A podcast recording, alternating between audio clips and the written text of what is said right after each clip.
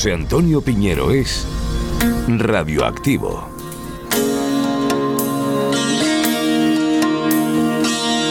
A ver si lo he entendido bien. Según los datos de un sondeo publicado en agosto en Estados Unidos, el 75% de los encuestados piensa que un podcast es no solo audio, sino también vídeo. Es decir, que solo uno de cada cuatro cree que lo que ahora estás escuchando debería ser solamente sonido. Semejante estudio hizo saltar todas mis alarmas mentales sobre qué estamos haciendo aquí. Entonces, todos los locos de la radio que aprendimos el oficio sin pensar que algún día el programa tuviera también que verse. Como tenía más preguntas que respuestas, busqué soluciones en amigos que saben. El resultado fue un debate virtual, solo sonoro, en la red conocida anteriormente como Twitter. Radioactivo presenta la grabación de su primera sala X.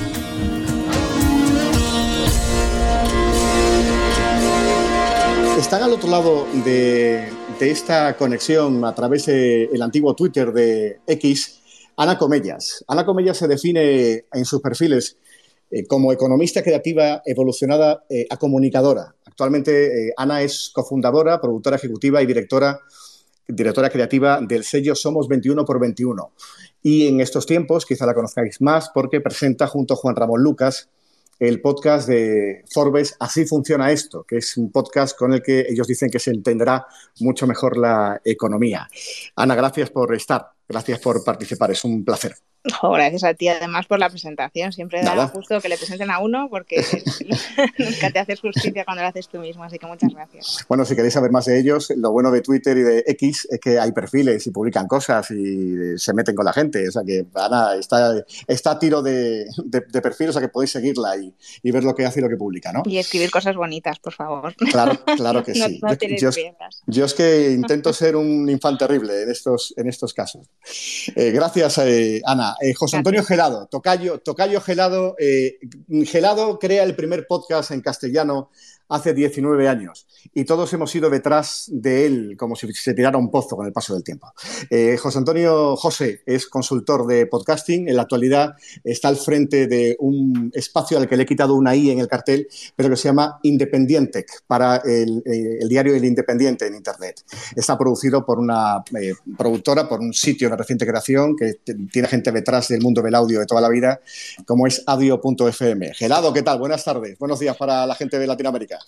Pues muy buenas, muy buenas, se me oye, ¿verdad? Sí, sí, perfecto. Pero, pero qué responsabilidad, ¿eh? por favor, no os tiréis, a, no os tiréis a ningún pozo ni de ningún puente, lo digo aquí.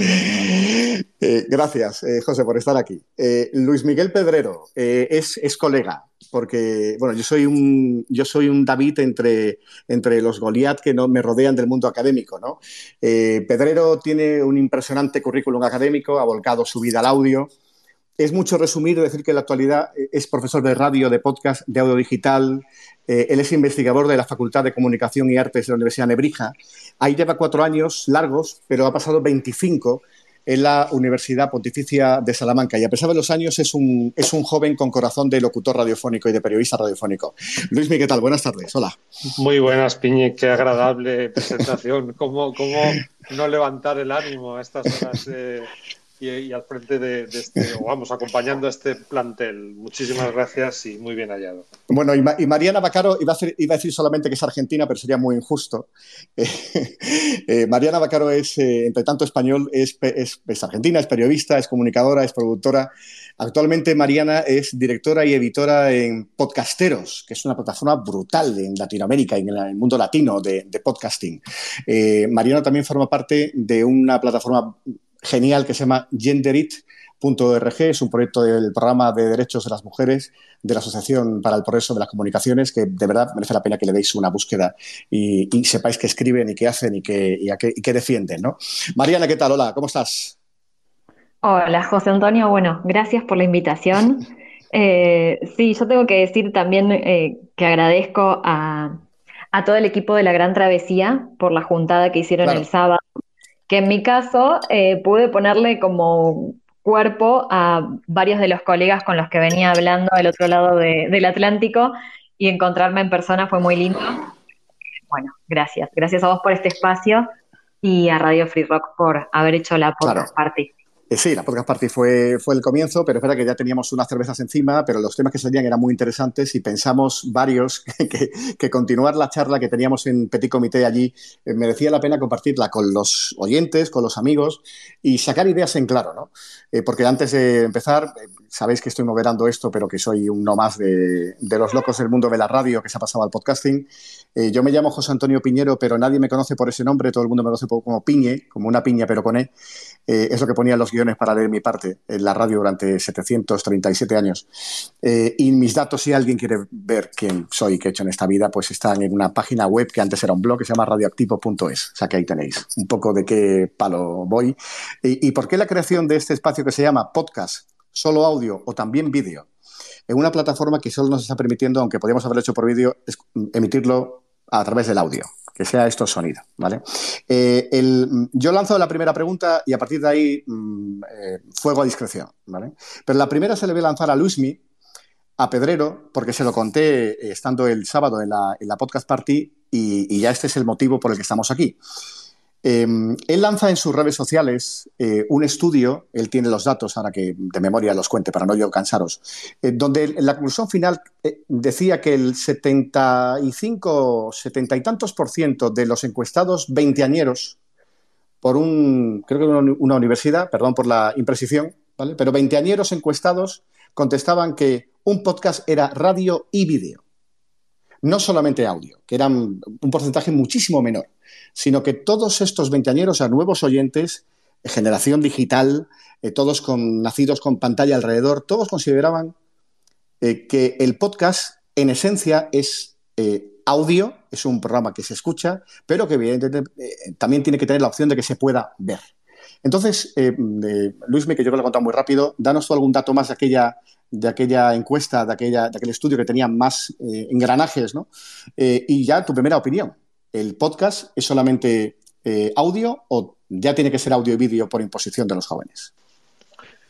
Bueno, muchas gracias, José Antonio, por, poner ya, por ponernos en, el tema y, dejarme a mí comenzar. Mira, em, el estudio estoy localizando mientras hablamos los números exactos pero hacía referencia efectivamente a la percepción que empiezan a tener los usuarios del podcast sobre su naturaleza. Eh, para los que estamos aquí, eh, realmente de manera, digamos, eh, los antecedentes del, medio remiten a, un producto sonoro bajo demanda que se puede escuchar en el momento en el que cada usuario quiera, que se distribuye inicialmente con las a través de RSS, ahora ya, en fin, no es imprescindible esta funcionalidad. Pero, pero insisto, eh, estábamos en una etapa en la que el podcast equivalía única y exclusivamente a audio y, sin embargo, el, uso cada vez más dominante de, pantallas para acceder a contenidos digitales, mm, smartphones, tabletas, el propio ordenador, yo creo que está mediatizando cada vez más el consumo de manera amplia con, cualquier contenido y de manera específica con el audio. Accedemos al audio a través de una pantalla, necesitamos ver antes que escuchar, eh, el sentido de la vista, eh, pues en fin, nos, hace dependientes de cada vez más de, la, interacción con el contenido, incluso del seguimiento con ese contenido. Y, bueno, pues es un hecho que los, adolescentes, barra jóvenes, barra universitarios o no, estamos en la franja, pues en fin, de, 14, 15 en adelante, ya empiezan a, confesar que, el contenido de audio les parece insuficiente si no va apoyado en vídeo. La pregunta es exactamente, yo, yo la haría en términos de, ¿ese vídeo eh, es, eh, es un condimento o es eh, un ingrediente sustancial? O, es decir, ¿tiene sentido el audio sin el vídeo? ¿El vídeo es un apoyo para que la atención se mantenga en momentos puntuales, para que, en fin, el usuario diga, a ver quién está hablando, dónde están, qué, hacen?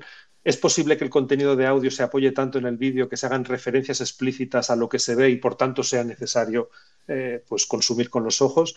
Y bueno, pues aquí estamos. Yo creo que este es un, cambio eh, como tantos otros que tiene que ver mucho con la tecnología. Es, lo mismo que ha sucedido en las etapas de la comunicación, pues cuando apareció el mando a distancia, cuando apareció eh, pues el propio transistor y empezamos a cambiar la manera de consumir, a cambiar la manera de, relacionarnos con los medios, con los contenidos. Y esto del vídeo eh, asociado al audio Es verdad que para quienes nacimos y nos educamos en la radio y en el consumo aislado de cualquier contenido visual, pues nos parece eh, pues extraño, pero para quienes han nacido con los, con los ojos pegados a la pantalla, no lo es. Eh, yo, yo, podría repartir juego, pero, pero hay una cosa que me contaba, entre, como digo, entre, entre aperitivos el pasado sábado en la podcast party José Antonio Gelado, eh, cuando le digo esto del vídeo, del audio, solamente tal, dice, no, no, no te equivoques, es que cuando nace el podcast, y él como fue pionero en castellano, pues mejor que él, no lo puede contar nadie, cuando nace el podcast, el podcast era con vídeo. ¿Esto es así, gelado, o me lo estoy inventando? Pues mira, permíteme que cite una peli que yo creo que es pura filosofía, que es Amanece que no es poco. Verás. ¿Os acordáis de lo que estábamos haciendo el 24 de agosto de 1947? Pues ala, hacer lo mismo, hacer flashback. Pues ala, vamos a hacer flashback. Cuando empezó todo esto del podcast, estaba preparado, estaba un poquito preparado. Sí, no, no, no se ha notado. ¿eh? Ya se ha notado, ¿verdad? Ahí el vídeo, el, audio de YouTube. Además está cogido el audio de YouTube, ¿eh? ahí lo dejo. Pero a lo que íbamos. Espérate que lo pare, que si no esto va a seguir aquí reproduciéndose. A lo que íbamos, cuando empezó todo esto del, del podcast, y sin enrollarme mucho, venía de parte tecnológica, parte, de blogs, parte de los RSS, es decir, distribución de contenidos a través de Internet, con un recuerdo, con una posibilidad de suscripción y audio. Pero entre los que estaban promoviendo todo esto, no se nos olvide que estaba un señor que venía de la tele y venía de la radio, que era el señor Adam Carey, venía de MTV, de poner eh, videoclips en televisión. Y por tanto, desde su diseño se pensó, vamos a poder añadirle a este RSS un audio o un vídeo. Es decir, un MP3 o un MP4 o el formato que sea. Al final se van quedando lógicamente los formatos que menos guerra dan. Por eso desde su origen el, podcast estaba pensado, no es que fuera vídeo podcast o audio podcast, sino que podcast podía ser audio o vídeo. ¿Qué pasó?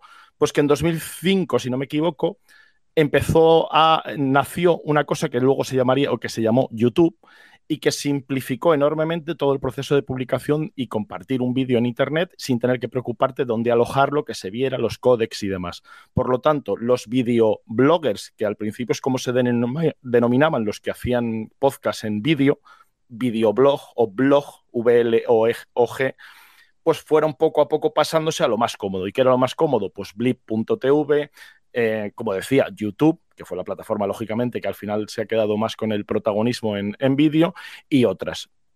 Por tanto, el podcast ya nació con el vídeo de serie, pero como no hace falta decir, donde encontró su fuerte y donde encontró su nicho y donde encontró su expansión fue a través del, audio. Y yo creo que hoy en día, a pesar de un poco, eh, por supuesto, los datos y las estadísticas son para eso, ¿no? Para poder ver y para poder comparar.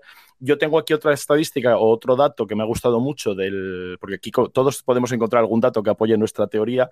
Pues yo he encontrado uno de la, de la encuesta de Evox, el último informe que han hecho de, audiencia de, de podcast, donde dice que el 68% de los que han respondido a esta encuesta, pues prefieren el audio aunque haya vídeo. Y otro veintitantos por ciento, pues según las ocasiones, que es un poco lo que decía también Luismi, según el tema, según lo que aporte o según las condiciones que a mí me pille como, como oyente o como espectador.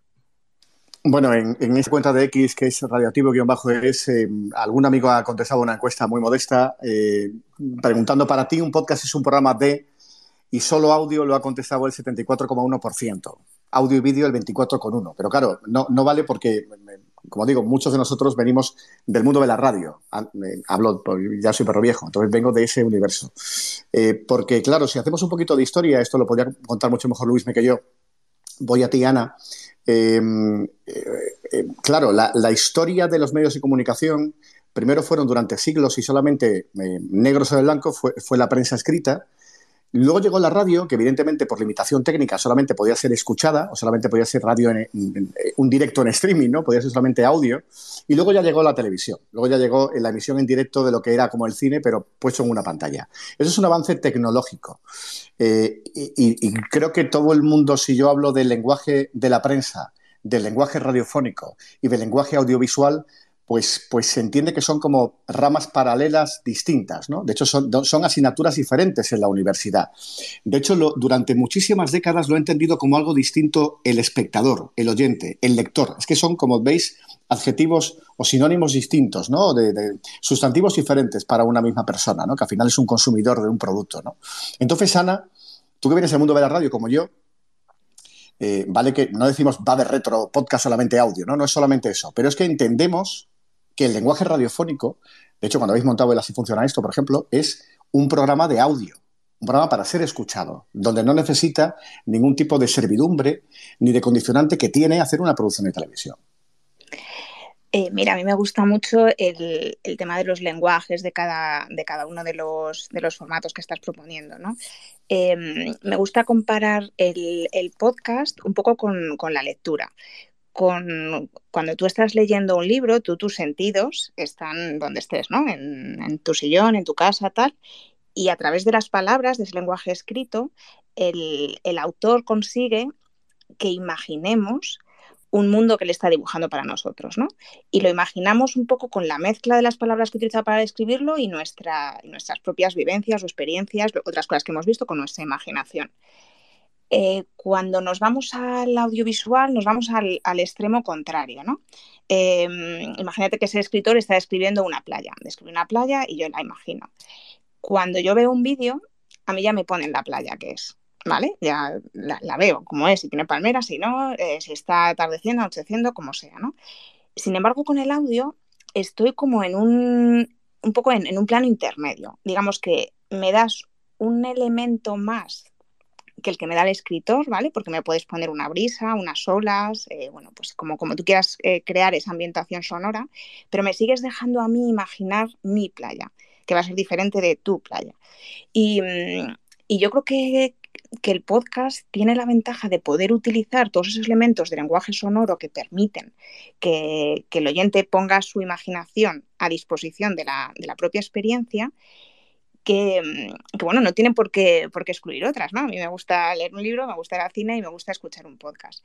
Entonces, imagen sí o imagen no, yo creo que se pierde un poco la esencia de, ese lenguaje sonoro. Creo que también depende del formato, no es lo mismo estar escuchando un podcast conversacional, una entrevista, que estar escuchando una ficción sonora.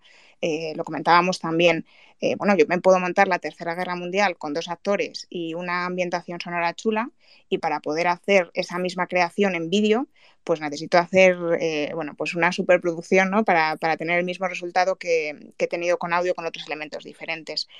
Entonces, bueno, yo no, o sea, no creo que tengamos que cerrarnos ¿no? a, a vídeo sí, vídeo no, pero yo creo que vídeo cuando tenga sentido y dependiendo de lo que yo quiera potenciar con mi, con mi producto de audio.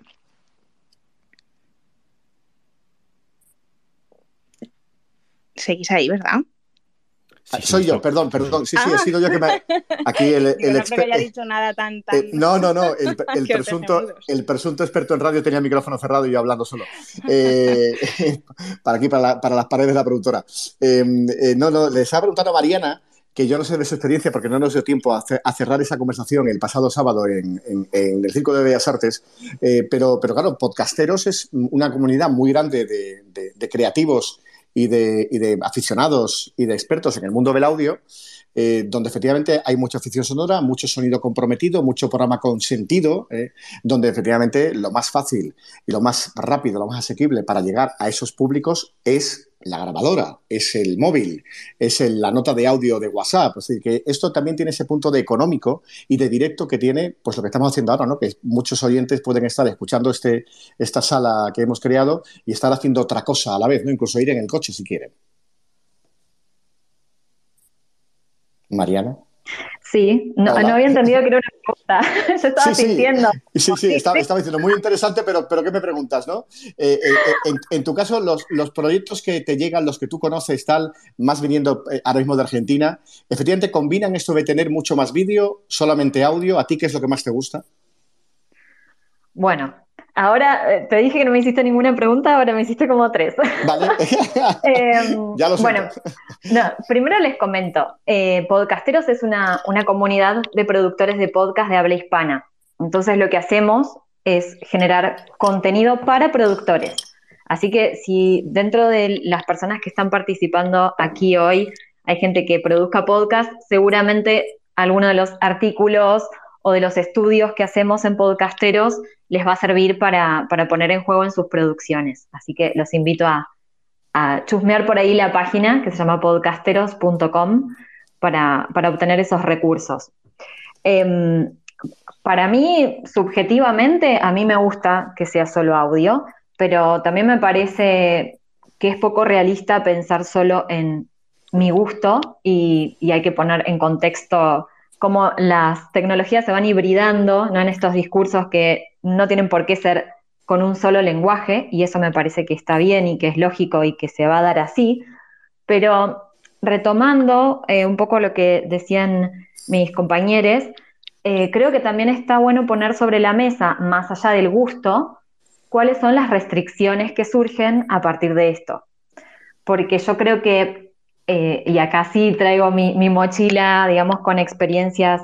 Eh, si bien en podcasteros hay gente de España, latinos de Estados Unidos y gente de Latinoamérica, pensando en los contextos socioeconómicos de Latinoamérica, creo que influye mucho y cambia mucho eh, cuáles son los presupuestos y recursos que necesitas para producir un podcast solo en audio o un podcast que tenga también video, ¿no? que sea audiovisual.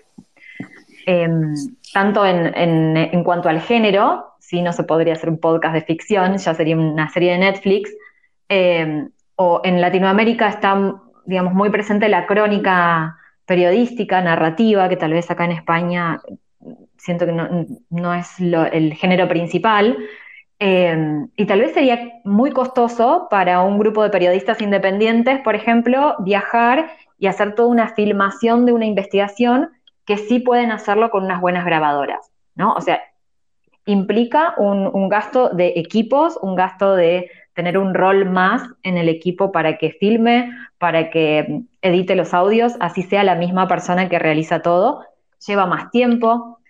Em, y esto me parece que justamente influye en esta idea que a mí me gusta mucho del podcast como un medio de comunicación que es bastante democrático en comparación con otros, en comparación con una emisora de radio donde tenés que, por lo menos en Latinoamérica, tenés que alquilar, tenés que rentar un espacio para poder hablar, o eh, el acceso a un canal de televisión, a una radio, a otros medios hegemónicos que tienen pocos lugares y en general los discursos se van pareciendo unos a otros, ¿no? Entonces, si queremos tener discursos contenidos distintos, es súper importante que haya gente con distintos perfiles generándolos.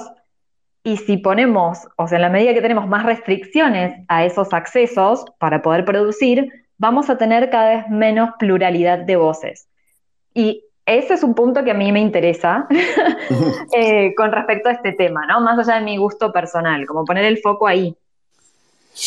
Eh, bueno, eh, has puesto encima de la mesa mm, un, sesgo que era lógico también por el origen de muchos de los que estamos eh, participando en este, en este debate, que es el periodístico y los contenidos, el mensaje, la importancia de lo que se dice, pero la realidad, y esto le pasa a muchos oyentes de podcasting, seguramente algunos de los que produzcan podcasting, podcast están escuchando ahora este espacio, bueno, pues es el ocio.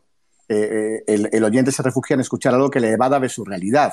No busca más mensajes, sino que busca, pues efectivamente, el, humor, la, charla, la entrevista y lo que más ha salido en la encuesta de, escuchantes, ¿no? de oyentes de, de iVox, pues eh, lo que se llama el, podcast conversacional. O sea, los dos, tres amigos con una cierta gracia o con un cierto mensaje también que se ponen a charlar que no es el caso de este debate, sino que esto es, como digo, como una rutina de hacer 10, 12, 15 episodios donde se hablan de temas muy, muy genéricos, pero con cierto sentido del humor o con cierto mensaje. Lo que están haciendo, ahí lanzo la pregunta trampa, ¿eh? a ver quién la contesta. Ya no señalo a nadie para que nadie me, diga, pero Quillo, ¿qué pregunta? Em, lo que está pasando con las grandes plataformas, y no digo nombres, sino con las grandes, es que están buscando perfiles de influencers o de personas muy conocidas ya en las redes sociales o incluso antes en la televisión, para que tengan un tirón de oyentes para que se escuchen los podcasts y sobre todo se abonen a esa plataforma. Es decir, estamos, no diré mal pervirtiendo, pero estamos cambiando, como digo, lo que es el género de solamente sonido por hacer un negocio que entiendo que hay que vivir y que hay que pagar las hipotecas y las nóminas. ¿no? Eh, pero esta servidumbre de la imagen y efectivamente de traer un influencer para hacer un podcast, que al final es lo que decía Mariana, ¿no? Mensaje, periodistas, ir al sitio, ser fácil, tal, económico, democrático. ¿Dónde se perdió? ¿Por qué estamos importando las malas costumbres de la telebasura al mundo del podcast? Pues yo pido palabra por aquí. Dale. José, em, Antonio Gelado, señora y Yo creo que básicamente en el momento que entró la suscripción en, la habitación. Es decir, cuando entra en un modelo de pago para poder acceder a un contenido, para mantener ese modelo, o por lo menos es una, teoría que, tengo y que creo que tienen algunas plataformas de, este tipo, eh, tienes que tener una, mm, cantera y un volumen de producciones que justifique a tus suscriptores la novedad, el engancharte a contenidos que tengan una exclusividad pero también tienen que ser lo suficientemente conocidos o visibles o tener ese arrastre fuera para que me puedan traer nuevos suscriptores cada mes, cada semana o cada, cuando sea el, nuevo episodio. Es decir, hay que buscar ese maximizar el, impacto para que pueda atraer a, muchos oyentes.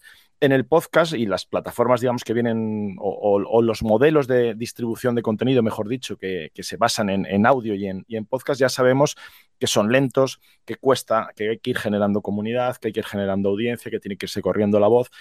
Y eso en, las plataformas de, distribución de contenidos que se basan en, suscripción, pues yo creo que tienen menos paciencia. También porque a lo mejor han hecho más inversión y ahí tenemos distintos modelos, como puede ser Spotify, que era una plataforma centrada en audio exclusivamente y ha ido poco a poco abriendo al, audio, o otras como Podimo, que siempre han bueno, pues tenido esa, versatilidad al llegar también más tarde y ser más recientes a la, fiesta, a poder pivotar y a poder incorporar el, el vídeo.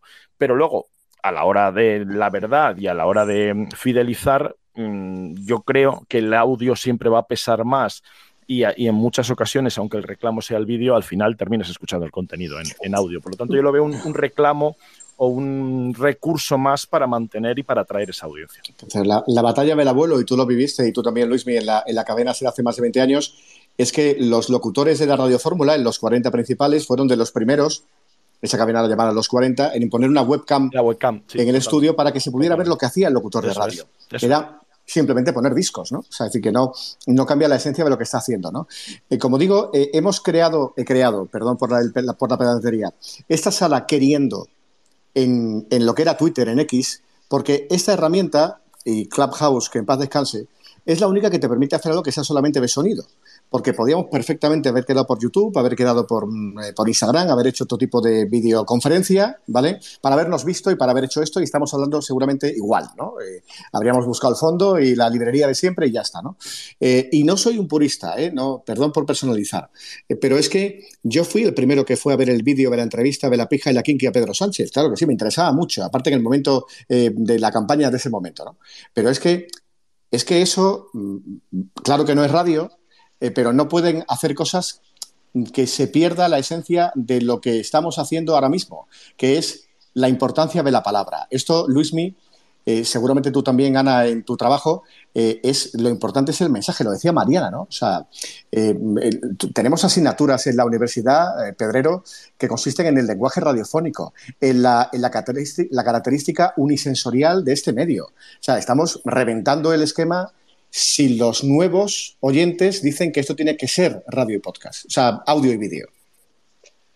Sí, pero, pero tú mismo estás eh, haciendo referencia a algo que me parece elemental eh, y, honesto y necesario, que es nuestra condición, nuestra edad, nuestra condición de oyentes analógicos. No, pero, pero es que debemos un poco levantar la vista y asumir como, como mencionaba un poco antes, la manera en la que están evolucionando eh, las maneras de consumir, las maneras de, interaccionar con el contenido, los soportes y las tecnologías. Y debemos naturalizar la idea de que en un momento de la historia de la comunicación, los medios mm, tradicionales tenían un único canal y remitían a un único soporte y, tú por el aparato de radio solo podías escuchar audio y por el aparato de televisión solo podías ver imagen. No, no, había, eh, digamos, posibilidad de combinar. Es que a veces no, no, eh, nos cuesta reconocer que hoy día la convergencia y la, hibridación tiene justamente este resultado.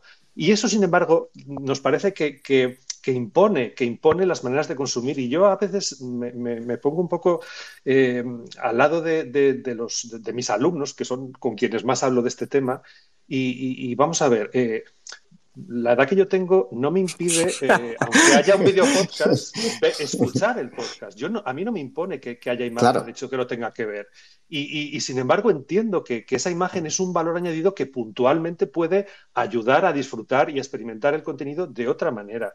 Las cámaras que hay ahora mismo en los estudios de radio, a mí no me hace falta ver al locutor de radio para, entender cómo está eh, dialogando, entrevistando o, el, mm. informador, eh, la, noticia de turno, pero entiendo que quien, quien a lo mejor no conoce la radio puede encontrar ahí un valor añadido igualmente.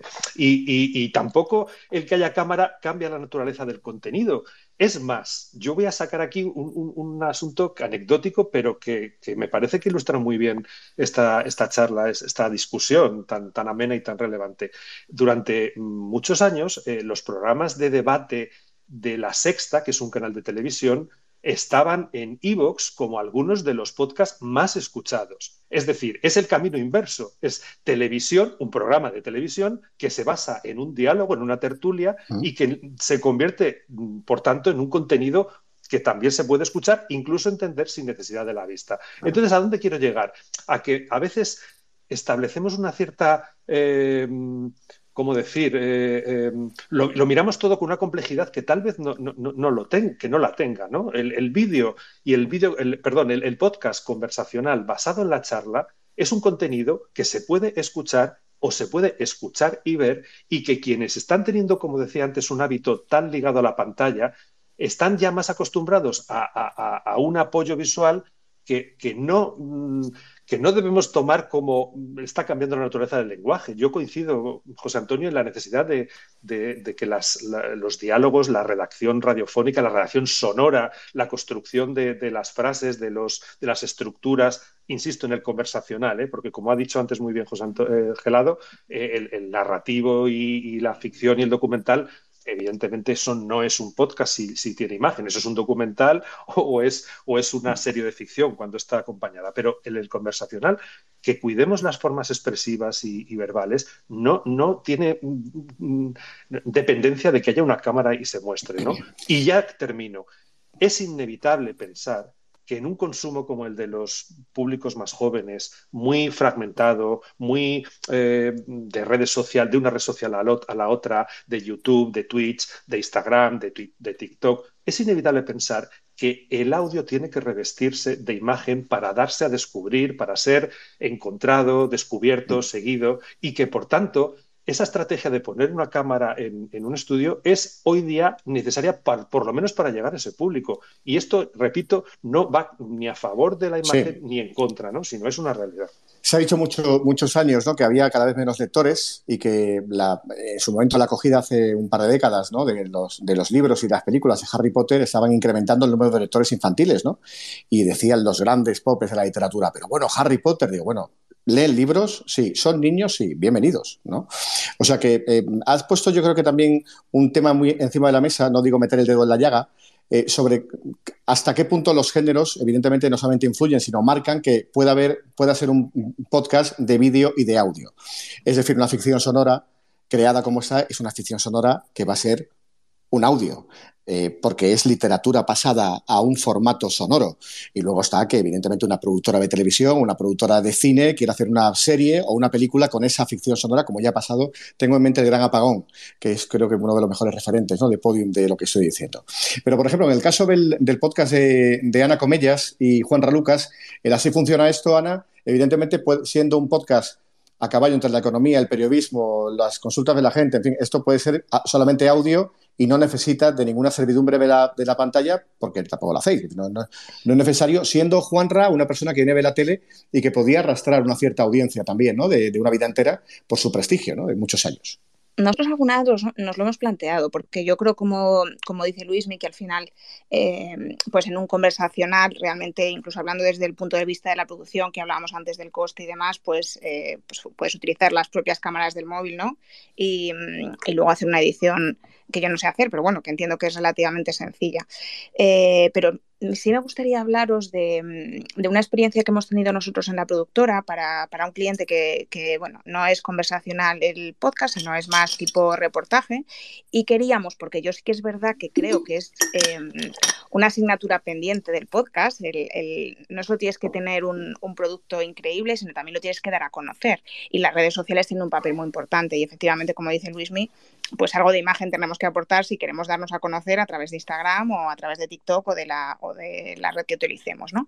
Entonces, bueno, este, este formato es, es más cercano al reportaje y nos hemos encontrado, hemos querido llevar eh, cámaras de vídeo, además de, de los micros y, de, y, demás para grabar, precisamente para poder hacer esta, este paso, ¿no? A, a darnos a conocer a través de las redes sociales y nos hemos encontrado precisamente con ese choque de lenguajes, ¿vale? Porque bueno, pues la imagen te pide que a lo mejor estás haciendo una entrevista en el, en el mismo entorno donde se está produciendo, ¿vale? Eh, bueno, pues no sé, me invento. En, estoy en un astillero y quiero tener, estar entrevistando a la, a la, persona del astillero, pues con el astillero de fondo, quiero precisamente que se oigan los sonidos del astillero, quiero tal, a nivel imagen. A nivel audio, prefería estar grabando en un sitio un poco, hombre, idealmente en un estudio, ¿no? Pero a lo mejor en un sitio un poco más recogido, donde, donde no tenga esa, esa serie de, de ruidos y interferencias del, del sonido ambiente que luego se lo puedo agregar en postproducción si me interesa. Y, y bueno, si nos hemos encontrado con ese conflicto un poco de, de qué hacer, ¿no? Entonces, eh, yo creo que el enfoque sí que determina al final que, te tengas que centrar más en una cosa o en la otra, porque creo que las dos a veces son incompatibles, no en el caso del conversacional como decimos, pero, pero sí en este caso. Cuando tienes el apoyo de la imagen, por ejemplo, las cosas pueden durar más. Si yo estoy viendo, no sé qué deciros, eh, unas personas trabajando, eh, esa imagen la puedo aguantar, no sé qué deciros, 10 segundos, ¿no? En, en, un montaje. Sin embargo, en el audio, 10 segundos de oír martillos eh, es un tiempo eh, brutal, ¿no? Que me cansa. Necesito simplemente el tiempo justo para ubicar al oyente eh, y luego ya mm, quitar, ese, quitar ese sonido, dejarlo de fondo y que empiece otra cosa, ¿no? Entonces, yo sí que creo que, que, muchas veces hay ese, o en, en, mi experiencia, vaya, hay ese conflicto. Volviendo, perdona, a esto que decías ya si funciona esto, alguna vez sí que me he planteado que precisamente al ser economía de lo que hablamos, eh, y muchas veces los gráficos ayudan, lógicamente, a, a, bueno, pues con un gráfico ves una tendencia, ¿no? Tener que explicarla para que se entienda en, en audio es más complicado. Sí que he pensado alguna vez que sería bueno, que sería positivo, por ejemplo, poder eh, tener grabada ese, ese conversacional en, en vídeo y poder ir alternando con, con, otro material, con infografías, con cosas más relacionadas con la economía. Pero la verdad que a mí ahí se me ha hecho, sinceramente, ¿eh? y este es un proyecto propio de, Juan Raimío, que nació precisamente en la radio, y se me ha hecho un poco cuesta arriba pensar en, en tener que editar todo eso frente a, frente a la edición del, del audio, que, que, nosotros mismos también la hemos ido evolucionando. Nuestros primeros podcasts eran prácticamente en vacío y ahora nos animamos a hacer pequeñas ficciones al inicio y a hacer otras cosas que, que lo mismo, en, en, audio son sencillas, pero, pero bueno, en vídeo no tendrían mucho sentido, ¿no? No sé, eh, pues tenemos uno, por ejemplo, de, de, los impuestos, que empezamos en la Edad Media, rodeados de, de gallinas y, y, huevos y cabras que traían los, los vasallos a su señor en impuestos, ¿no? Y y claro, hacer eso en vídeo, pues, eh, pues no sé, me parece un poco lo mismo, de, la misma duda que me genera antes, ¿no? Eh, creo que es importante saber cuál es el foco, cuál es el producto principal y, orientarlo, eh, orientar la producción a eso y luego el otro, eh, si es accesorio, si es para promocionar o, para hacer otro tipo de, de producto que no es el, producto en sí, pues lo mismo hay que tratarlo de otra manera. Nosotros estamos ahora mismo experimentando con eso. Hemos eh, repasado con creces la media hora dedicada íntegramente a escuchar a los participantes de este, de este debate en directo. Yo ahora que os invito al resto de oyentes a que pidáis la palabra, yo os voy dando, ¿no? Para, eh, que podáis preguntar a lo que queráis a cualquiera de los, de los cuatro, me incluyo, si queréis. Eh, le quería contar a Mariana, que no nos dio tiempo, como digo, en nuestra desvirtualización el pasado sábado, que teníamos un elemento en común profesional cuando ella me contó su experiencia de grabación con mujeres que habían tenido problemas. Eh, si no recuerdo mal, me contabas historias de mujeres que habían sido maltratadas o que habían sido acosadas, que tenían dificultades. Yo, yo solo tuve que hacer en mi vida profesional una entrevista a una mujer maltratada para la televisión. Y no solamente siendo una entrevista me marcó no solamente la historia que ella nos contó y que tuvo las agallas de contarlo, sino la dificultad de grabarla. Eh, y la dificultad de grabarla para que no apareciera en pantalla y para cambiar incluso el tono de la voz para que no se descubriera quien estaba contando una historia terrible de hace muchísimos años, ¿no? que por fortuna acabó bien para ella. Eh, mm, eh, Mariana, por tu experiencia, evidentemente no es igual lo invasivo de ir con una cámara a grabar una experiencia de ese tipo que ir solamente con tu móvil y grabarlo con un micrófono pequeño y que se olvide durante unos minutos que tiene un aparato que le está grabando la voz y que está contando su historia. Sí, em, bueno, sobre esa experiencia, que es un, trabajo que hice, una serie de podcasts que se llama Empoderadas, que eran trabajando con la representación de las mujeres que pasaron por situaciones de violencia para mostrarlas o representarlas como, como mujeres activas, ¿no? Y no como víctimas, no revictimizándolas. Y le contaba a José Antonio la importancia de haber elegido el medio o el formato que iba a usar en relación a mi objetivo.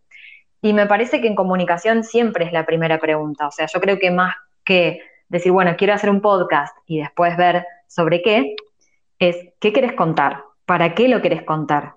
Y después, en base a eso, elegir eh, cuál de los medios entra mejor o es más útil para poder eh, contar esa historia o, comunicar lo que se quiera.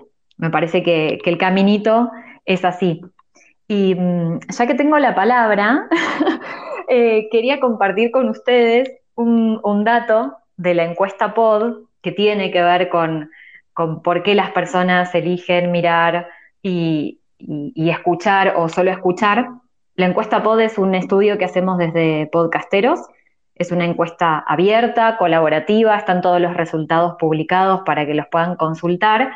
Eh, y participan personas de muchísimos países, España es uno de ellos, pero también los países de Latinoamérica, latinos en Estados Unidos. Y mm, una de las preguntas que hacemos, que nos gusta mucho porque es algo que no podemos saber si no es que si no se lo preguntamos a, las personas oyentes, es qué están haciendo mientras escuchan podcast. La mayoría contesta que realizan tareas del hogar, que caminan o que cocinan, ¿no? Están haciendo esas cosas. Y una de las opciones eh, de esas muchas actividades que podrían estar haciendo es solo escuchar podcast sin hacer otra cosa. Fíjate. Esa opción eh, tiene muy pocas, eh, digamos, respuestas en general, pero los grupos etarios que en proporción la eligieron más son los menores de 25 años, las personas más jóvenes, y los mayores de 55 años. Y ah, con, esto a qué voy, me pareció interesante compartirlo porque me parece que no solo es el gusto por mirar la pantalla, sino también la disponibilidad de tener como un tiempo exclusivo para estar mirando y escuchando al mismo tiempo, que no todas las personas lo tienen. Y en algún punto es uno de, es uno de los beneficios del podcast, que lo puedes estar consumiendo haciendo otras cosas, ¿no? Así como la radio. Em, entonces ahí me parece que también es algo a... sí. Eh, sí, sin duda, eh, yo creo que se ha, se ha, volcado esa idea también, ¿no? Y ahí tenemos el dato, ¿no? Durante este debate eh, que es, depende de los géneros, depende no solamente del tipo de oyente y de qué quiere consumir, sino depende del género que estemos hablando. Evidentemente, va, va solamente a escuchar un podcast y va a cerrar los ojos y va a apagar la luz eh, el que escuche un podcast de relajación eh, con música ambiental y con sonido de chorritos de agua. Evidentemente, esa persona no está haciendo a la par, bañando a los niños después del colegio, ni está haciendo otra cosa, está, está solamente escuchando ese podcast. ¿no? la ficción sonora, evidentemente, parece que merece la pena ser escuchada y con auriculares, ¿no? Por el trabajo que tienen los compañeros, ¿no? Efectivamente va, en el género. Eh, no pequemos solamente, y, hablo por mí, ¿eh? en primera persona, de los periodistas, ¿no? Que hay que ver los periodistas y el género radiofónico. No, no, esto es, efectivamente, ese, es otro universo y este, esta sala en, Twitter, en X, sale eh, porque los veinteañeros dicen que el podcast es audio y vídeo en un gran porcentaje, tres cuartos de los encuestados eh, eh, por una universidad, y era como, espérate un segundo, es que los nuevos quieren ver también lo que estamos haciendo por sonido, ¿no? bueno, como digo, hemos superado con creces la, la, primera media hora, ya estamos en tres cuartos. hay muchos amigos conectados, muchos, muchos, así que si alguno tiene alguna pregunta para los participantes, para cualquiera de ellos, es el momento de pedir la palabra eh, y de lanzar la, la, cuestión que tengáis. Eh, también puede pasar que os esté interesando muchísimo lo que estamos hablando y no haya preguntas, ¿no? que queráis escuchar mucho más de lo que, de lo que estamos comentando. ¿no? Eh, no, sé qué experiencia tenéis. Ya creo que o nadie pide la palabra o soy tan torpe como administrador que no, que, que, no acierto a ver si alguien ha levantado la mano o ha pedido, ¿no? Eh, Gelabo, sí. ¿qué, experiencia tienes tú con el vídeo? Mira, yo yo iba a poner, iba a poner un ejemplo porque además cuando lo, cuando lo estaban comentando Ana y, Mariana me, vino de repente a la, cabeza, ¿no? Em, fútbol, partido. Lógicamente, desde que tenemos televisión, pues prefieres ver un partido de fútbol en la tele, ¿no? Ver la imagen. Pero ¿por qué mucha gente, no sé si lo siguen haciendo porque no soy muy futbolero, pero ¿por qué mucha gente le da el mute a la tele y pone la radio? Y pone el audio de su COPE, Cadena Ser, Radio Nacional, su emisora preferida porque creo que aunque sea el mismo género, es decir, es fútbol, es un partido de fútbol, la radio al retransmitirlo le dan una emoción, le dan un, no sé qué, que se te hace mucho más atractivo que el retransmitir. Eh, yo pienso, tono de televisión, pues fulano se la pasa tal, tal, ay, gol, bueno, sí, no, no ha llegado tal. En radio parece que hay, vamos, que va a meterse un gol cada segundo. Pues ese para mí es muy buen ejemplo de cómo al final el oyente elige el, medio, imagen, audio o vídeo en función de, lo que le va a aportar más o también, como decíais, el momento en el que lo estás haciendo o si lo quieres compaginar con otras cosas, ¿no? Además del género y además de otras cuestiones. Lo, he hecho de pasada, pero lo he hecho con toda la mala intención, no, no, por insultar. Eh, hay grandes géneros televisivos, está la televisión haciendo grandes productos últimamente y está la telebasura. Pero es complicado buscar un programa que se llame Radio Basura. Yo creo que no habrá ninguna Radio Basura si buscas en Google cualquier tipo de programación, ¿no? Y con tanto audio y con tanto audio amateur, tampoco se habla del podcast basura. Hay tanta oferta, hay tanta audiencia que cada uno elige lo que quiere escuchar, ¿no? Alex pide la palabra y Alex está ya como hablante en la sala. Así que, Alex, bienvenido. ¿Qué tal? Hola, muy buenas. Muy interesado en todo lo que comentáis porque se nota que sabéis de lo que estáis hablando. Y, me gustaría hacer, no una pregunta genérica, pero sí contaros un poco la experiencia del tiempo que llevo escuchando. Y es que mientras os estaba escuchando, eh, he ido a buscar una silla, he cogido la silla, la he lavado, eh, he pasado el antigrasa por la silla, estaba escuchando muy atento, ¿eh? pero iba poniendo y al final he dejado la silla en el balcón para que se seque. Lo digo porque eh, a mí me parece muy bien que el audio, eh, el podcast en este caso, que viene del iPod, no sé si eso lo habíais hablado, pero al principio sí, vale. Eh, está, sea en vídeo, porque oye, el vídeo al final refuerza un poco la imagen de, lo que está pasando, Y si te interesa saber cómo es la cara del que está hablando, pues oye, fantástico. La cuestión es, eh, lo que decía la compañera antes, ¿cuántos de aquellos jóvenes y no tan jóvenes ven el podcast, pero a su vez cambian de pestaña y siguen haciendo otras tareas que hacen en el ordenador? Yo creo que, eso es importante. También es cuestión del momento.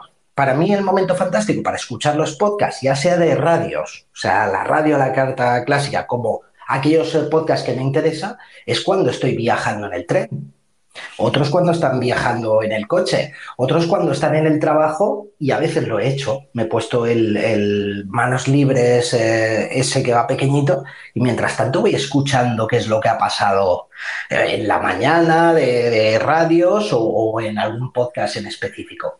Creo que el problema es el lenguaje. O sea, nos confundimos mucho con el lenguaje.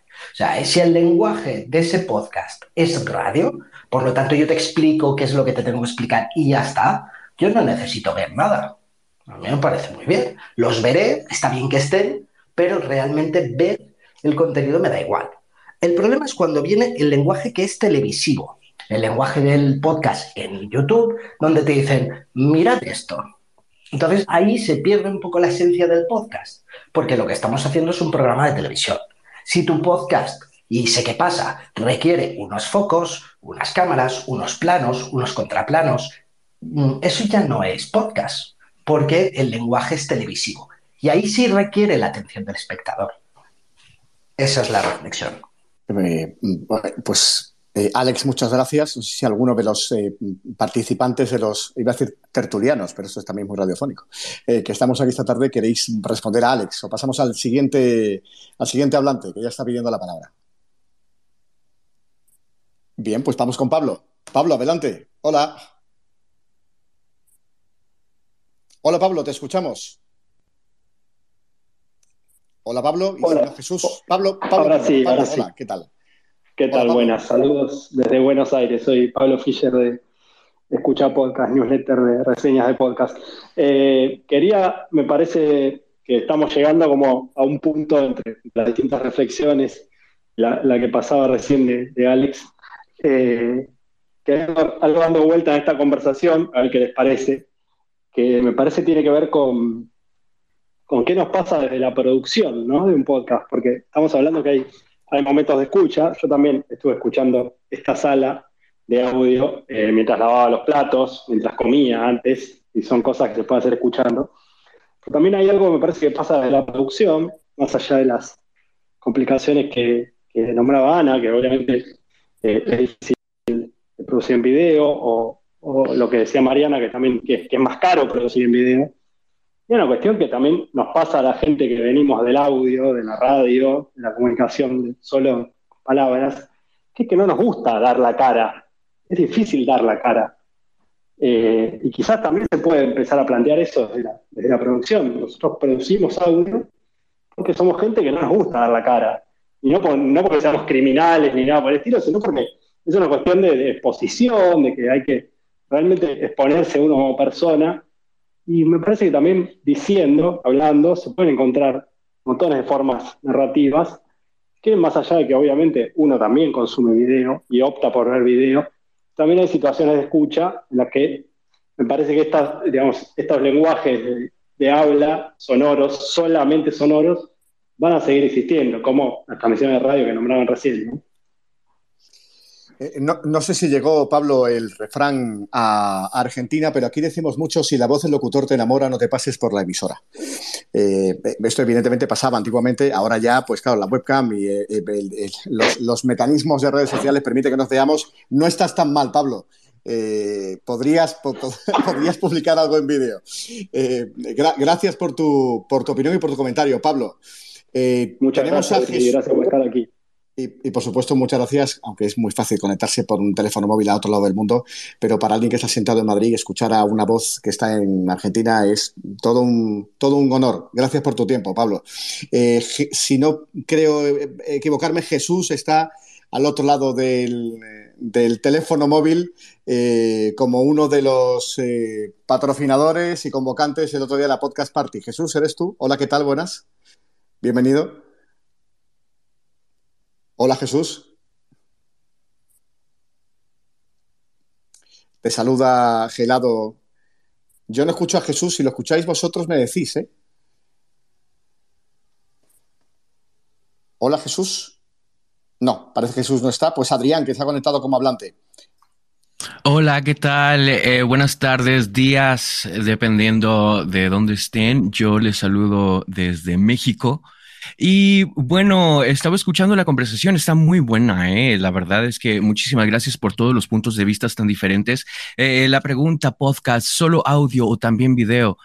Ah, bueno, para, para responder esta pregunta, yo siento que tenemos que remontarnos a el inicio de lo que era el podcast y todavía antes de eso, por ejemplo, en las radionovelas, eh, justamente lo estaban diciendo antes que, eh, bueno, el, locutor era la persona que te contaba una historia, que te eh, conectaba contigo de una manera íntima, aunque no estuvieras viéndolo cara a cara. Em, eh, los podcasts ya eh, nacieron ya cuando la tecnología avanzó un poquito más, ya el radio dejó de ser el rey de comunicación auditivo y empezaron con los podcasts. Em, con los podcasts muchas personas estaban tratando de proyectar sus ideas, de dar sus opiniones, eh, conectar con, contigo íntimamente a través de una conversación. Entonces, ya de,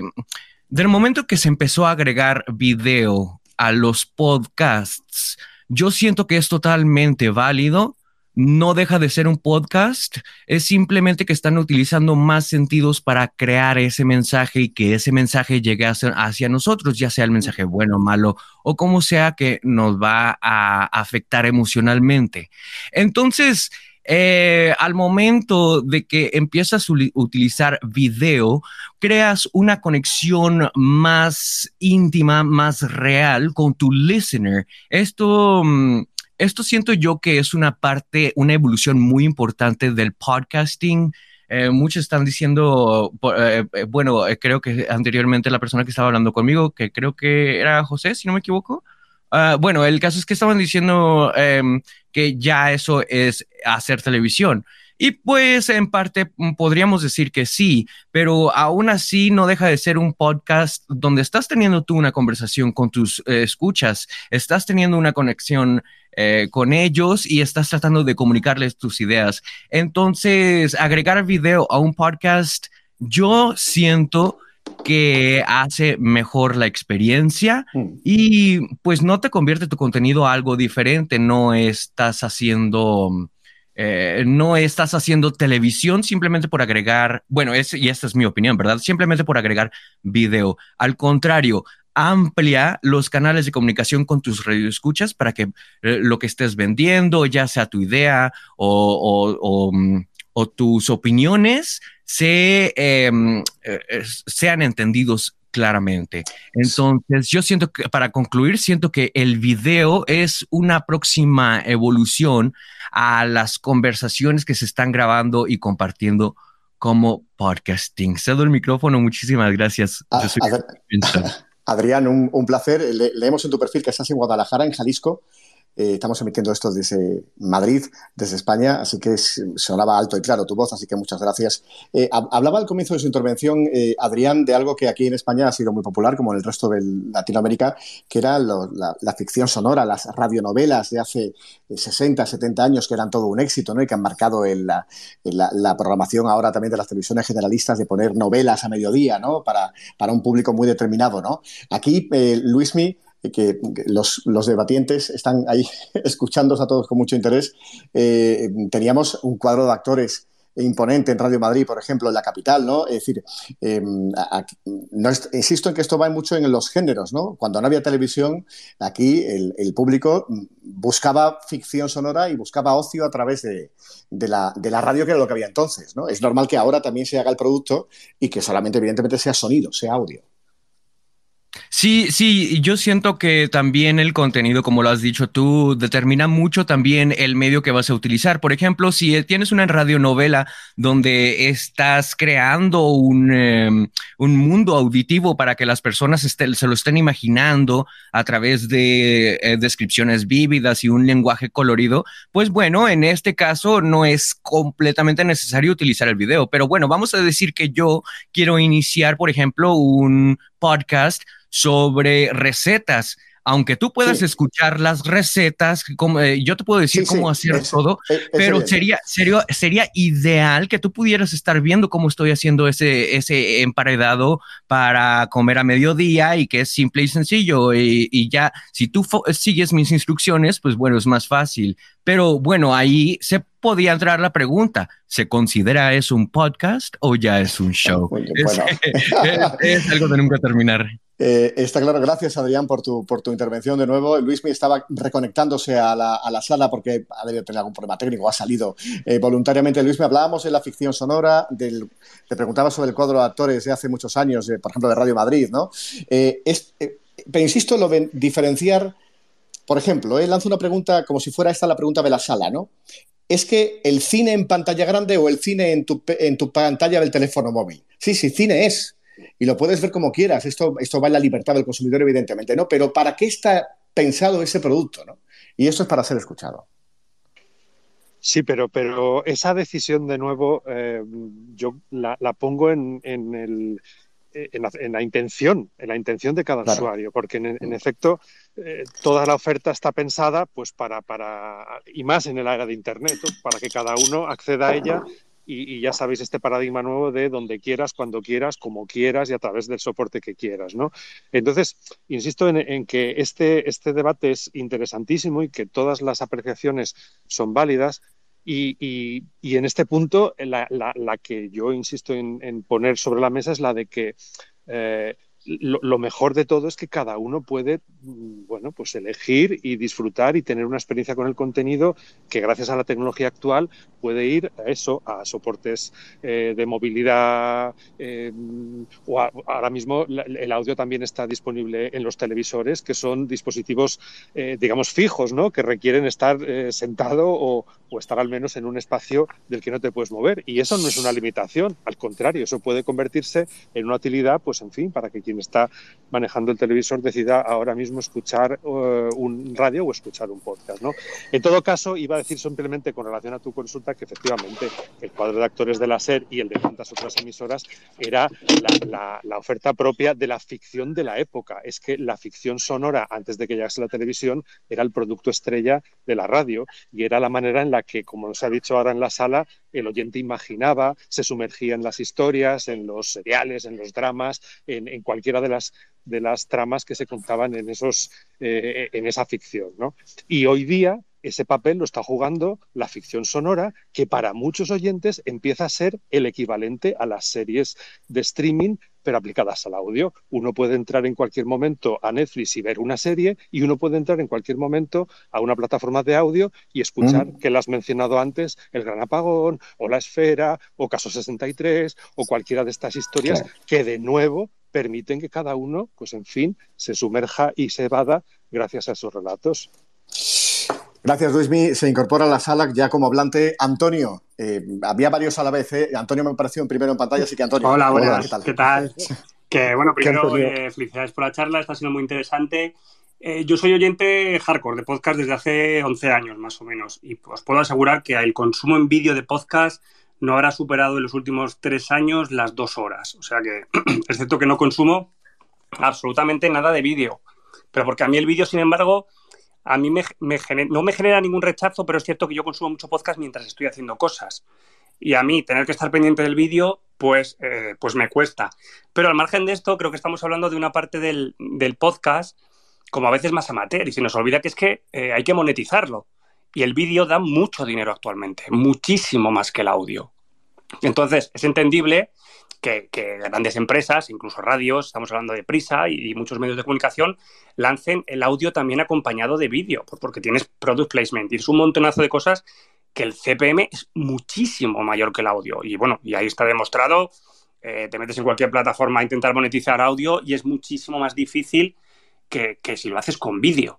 Entonces, yo creo que también está esa parte importante del vídeo, que es el, la panoja, el dinerico. Hmm. Pero, perdón, ¿eh? es que hago onomatopeyas que no debería hacer como persona con el micrófono abierto.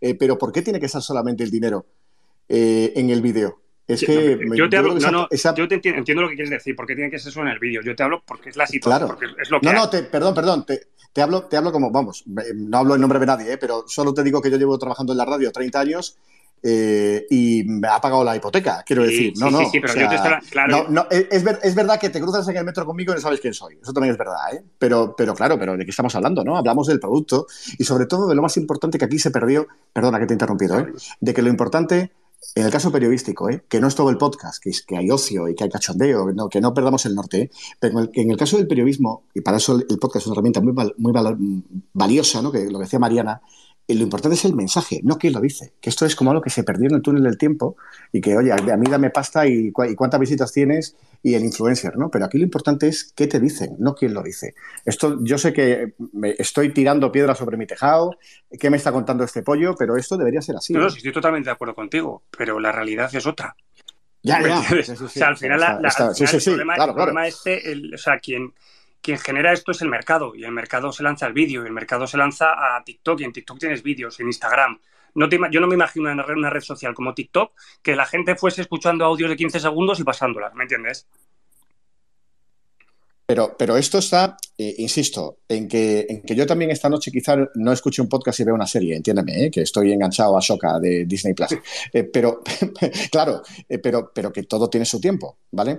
Yo lo que quería decir, y quizá de para otro debate, estamos abriendo una primera sala, esto era una primera experiencia para el podcast radioactivo, perdón por la cuña, y creo que grabaremos más, ¿no? Porque a mí el tema periodístico me, y sin alcohol me vuelve loco.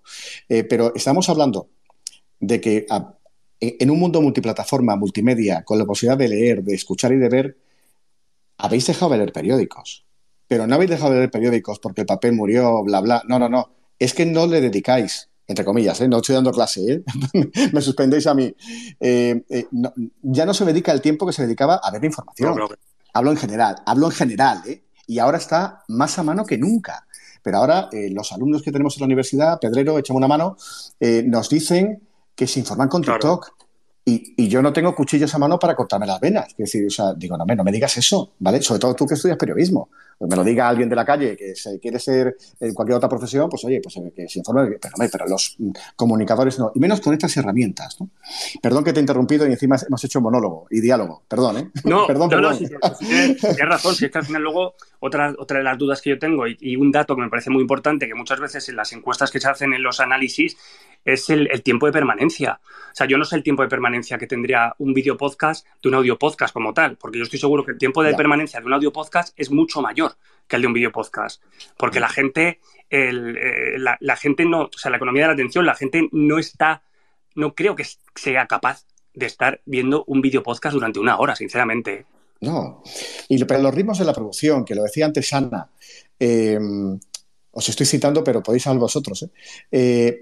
Cuentos chinos, un programa de Access Prime Time de televisión de Telecinco, una televisión española, que ha caducado en dos semanas, habría durado una temporada en la radio una temporada con más o menos audiencia, pero le habrían dado un año de vida al producto, ¿vale? la que le ha durado nada y menos porque, o sea, eh, mm, pero, pero claro, escoger estos lenguajes para, como tú decías, economizar los clics, hostia, nos hemos vuelto locos. Que nos, hemos, estamos vuelto locos. pero es que es el, dinero. Vuelto locos. O sea, es el dinero. Si es que desgraciadamente es eso. Sí, vamos, es que no hay otra. Me refiero. Si es que si trabajas en la radio, has trabajado en la radio, sabrás perfectamente cómo funciona No, no, sí. Está, vamos, se da paso mucho a publicidad. De hecho, Antonio, no te quiero cortar, pero el que manda también en los medios es el tiempo. Dale caña. Eh, no, no, no, pero no, no te cierres. Dale, dale, cierra tu mensaje y de hoy paso a Fernando eh, era Fernando Antonio. Antonio, Antonio también, Antonio también, Fernández Coca. Exactamente, pues, pues, eh, eh, pues Antonio, cierra y damos paso al otro Antonio. No, no, que le paso, todos a la par por yo sigo pensando que el problema es de que la gente tiene que apoyar el podcast económicamente. Se está haciendo a través de plataformas. Creo que realmente es un camino en el que llevamos muy poquito tiempo comparado con otros países.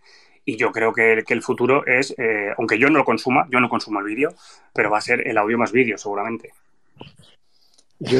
Antonio, gracias. cierra, cierra, Antonio. Sí. Yo te plantearía algo diferente, porque no hacer vídeo que tengan una calidad de relato y un audio que no haga falta ver el vídeo en un momento dado.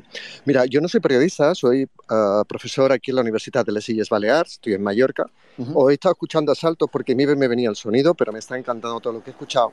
Y al principio de todo, Ana Comellas hablaba de, de aquello de cuando leía un libro y se metía en él el podcast está ayudando, eh, perdón que están pasando coches por aquí, el podcast, el podcast está ayudándome muchísimo con los estudiantes para que desarrollen esa creatividad y esa imaginación que traen muy perdida.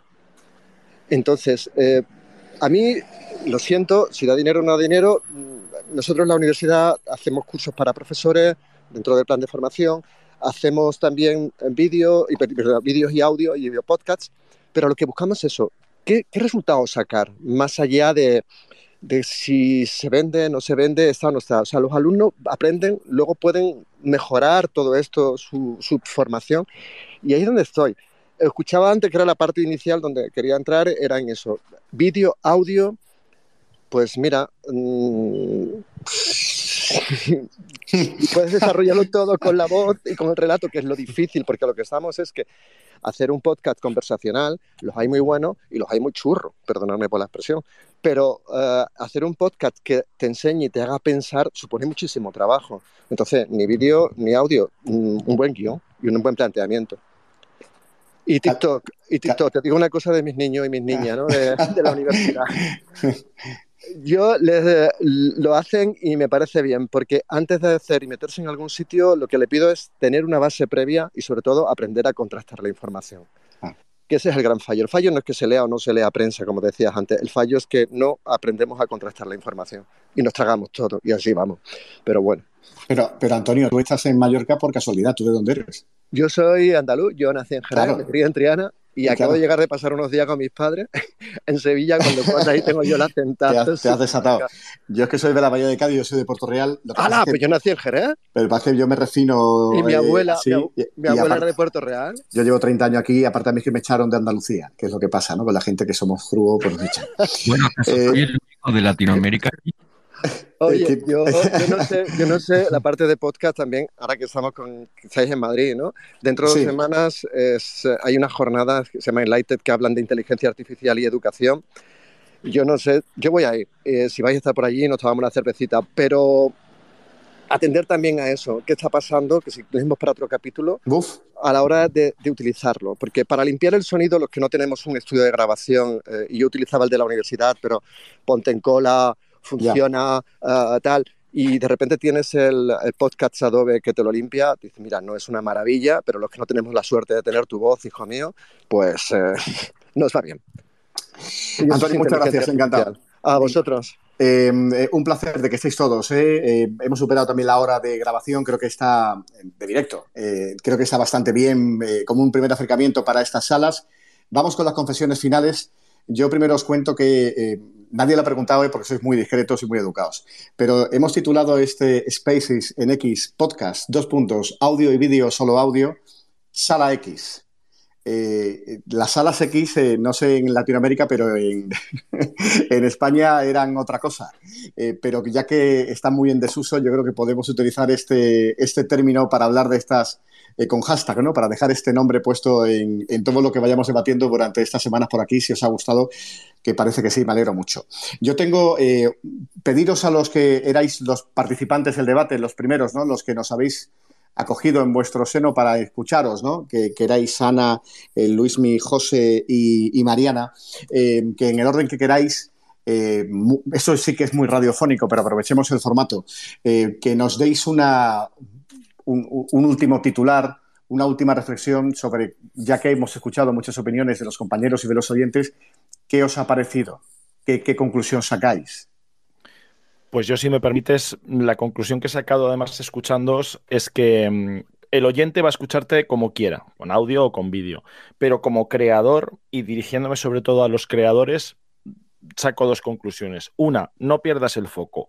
Es decir, si estás empezando, no empieces pensando en vídeo, en redes sociales, que es una parte de unas conversaciones que también surgieron durante la podcast party. Si empiezas y no tienes muchos medios, siéntate en el audio. Haz bien el audio, la historia que cuente y que llegue. Y luego ya le añades poco a poco cositas.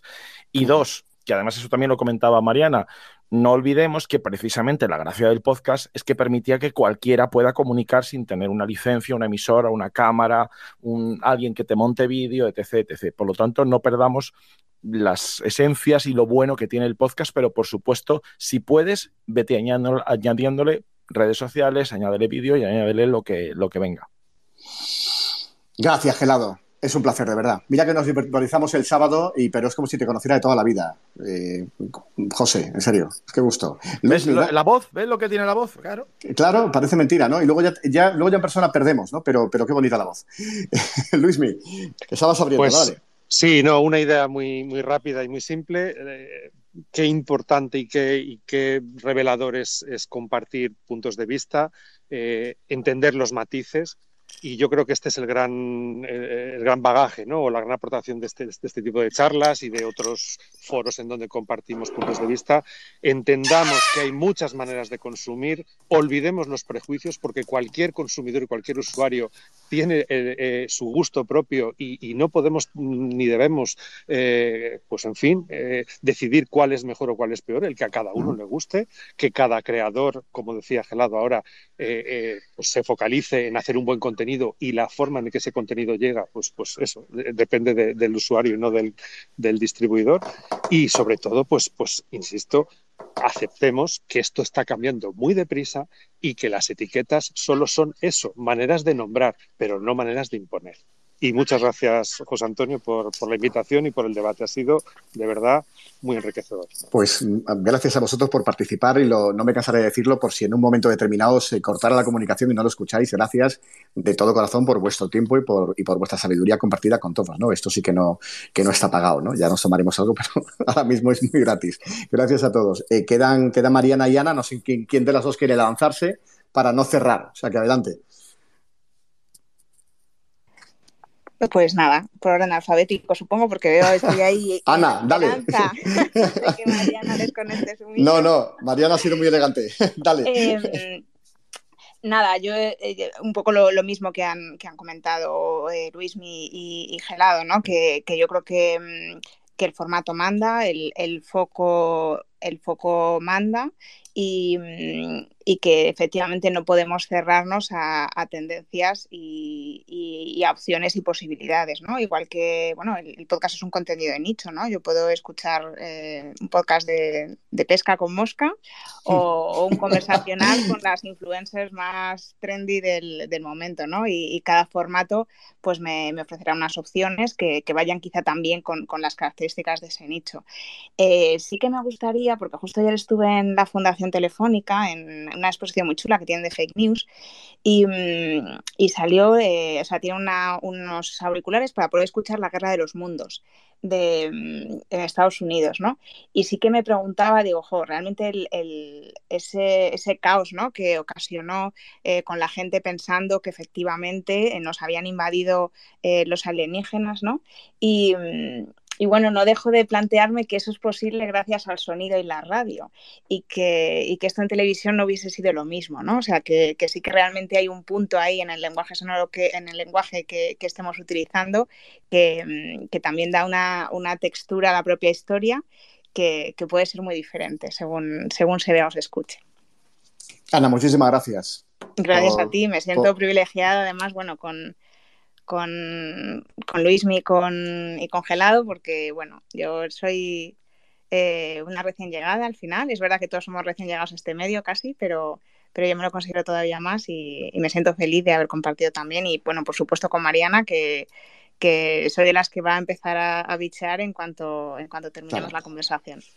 Eh, es, es, verdad que todos nosotros, ¿no? Yo creo que Luis, mi, eh, José y, y, tú, los cuatro, tenemos en común el, el origen radiofónico de, nuestra afición por el podcast y no hay que negarlo. Es decir, que parece que no tenemos tampoco derecho los que venimos del mundo periodístico, radiofónico o de otros orígenes para, para evidentemente, ser unos enamorados del sonido ¿no? y del audio.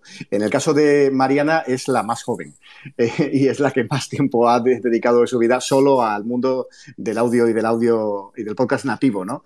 Así que Mariana, yo creo que nadie mejor que tú para cerrar el debate. Dale. Bueno, gracias.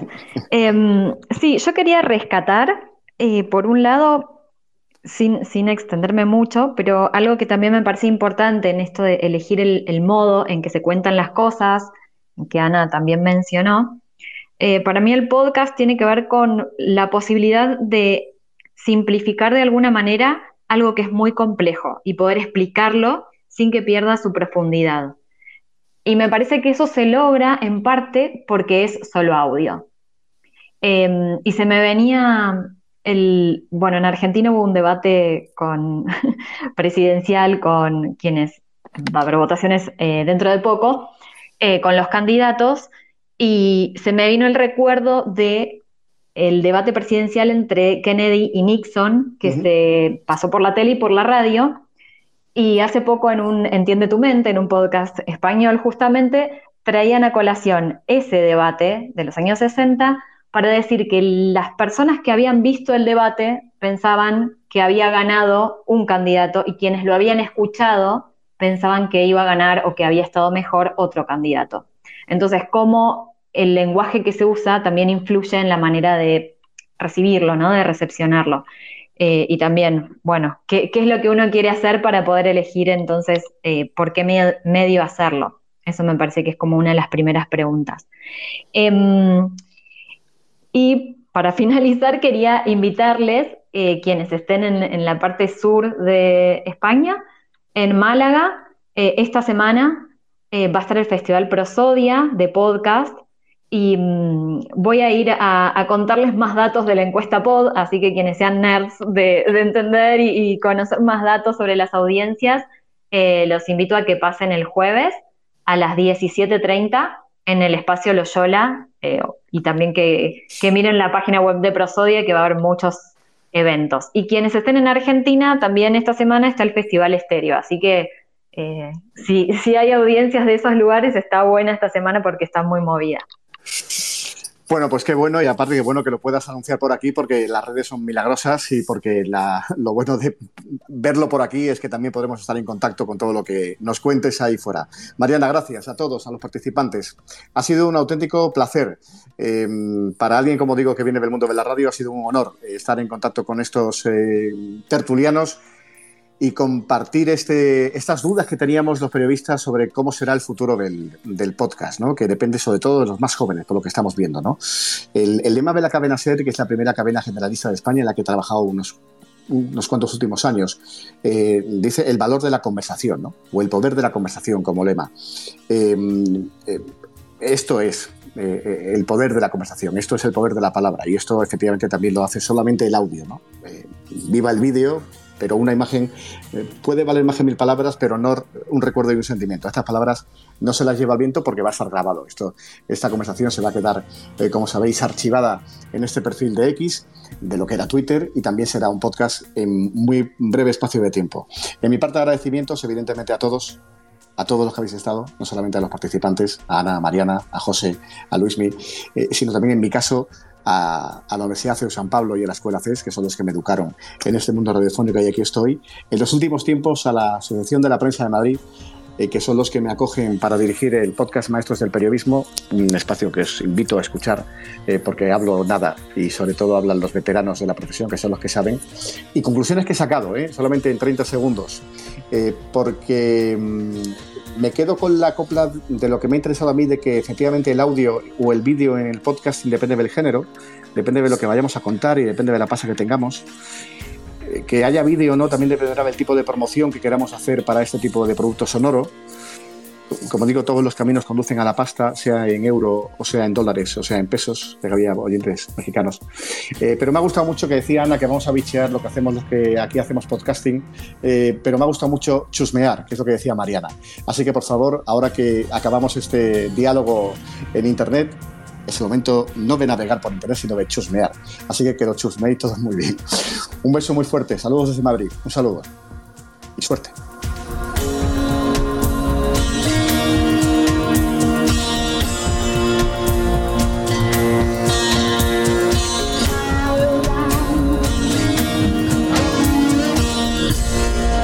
Tienes la última palabra. Busca en Instagram radioactivo y en Twitter arroba radioactivo barra baja es o envía una nota de voz al WhatsApp del programa 670 78 40 65 670 78 40 65.